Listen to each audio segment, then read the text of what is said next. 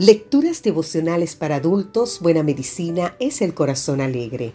Cortesía del Departamento de Comunicaciones de la Iglesia Tentista del Séptimo Día Gascue en Santo Domingo, capital de la República Dominicana.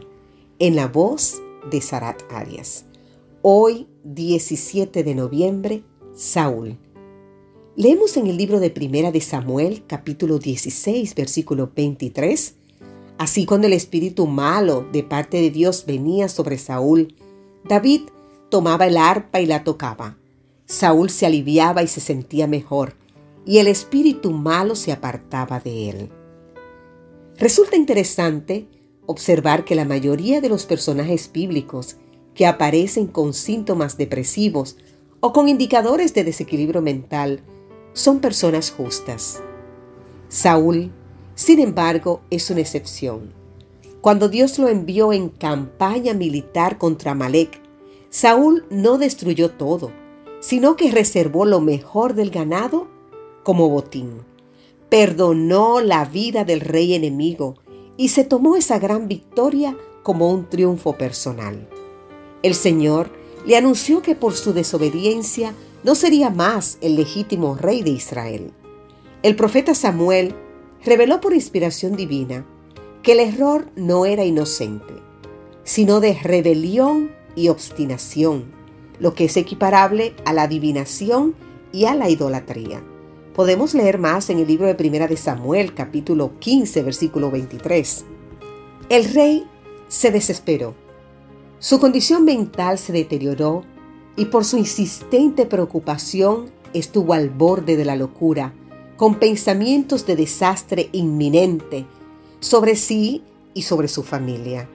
Los estados anímicos llegaron a afectarle tanto que sus consejeros recomendaron la búsqueda de un músico hábil que tocara en su presencia como forma de cura mental.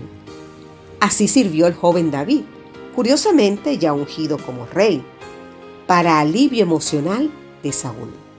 Tal vez fuera este servicio uno de los primeros actos precursores de la musicoterapia en la historia.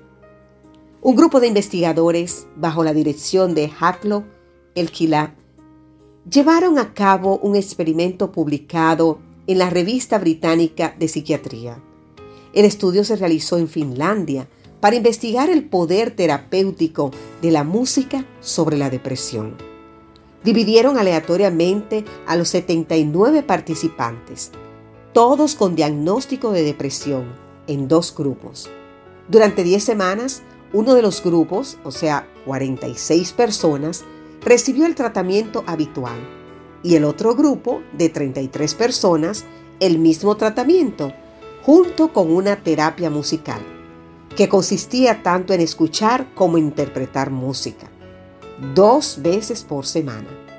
Al final, se observó que los pacientes con terapia musical habían reducido significativamente los síntomas depresivos en comparación con los demás. Estas diferencias persistieron aún después de tres meses. Desafortunadamente, el final de la historia de Saúl es muy triste, porque la raíz del problema era el egoísmo y la vanagloria. Te invito a leer más en el libro de Primera de Samuel, el capítulo 15. Querido amigo, querida amiga, si estás afectado por algún mal emocional, Dios te ayudará a encontrar soluciones de alivio temporal, como en el caso de Saúl.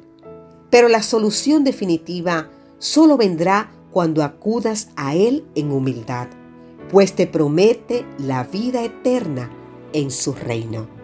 Que Dios hoy te bendiga. Amén.